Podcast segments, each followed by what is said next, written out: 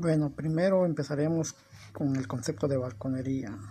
¿En qué consiste la balconería? La balconería consiste en la transformación de los diferentes perfiles tubulares y estructurales para así transformarlos en productos metálicos, los cuales son puertas, ventanas, portones, barandales, rejas, balcones, techumbres, estructuras e inclusive realizar naves industriales y la herrería como es la elaboración de barretas, talaches, zapapicos, cinceles, cuñas y forja artística.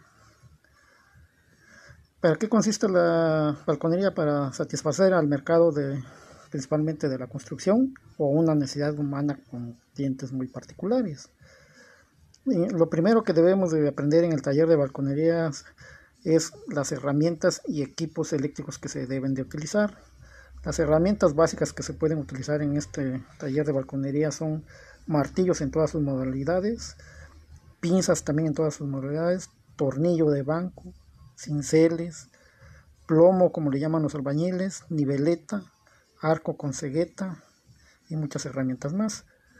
Y los equipos eléctricos básicos que debemos de utilizar en el taller de balconería y herrería son esmerilladora, taladro y lo principal la máquina de soldar o inversor que actualmente se están ocupando.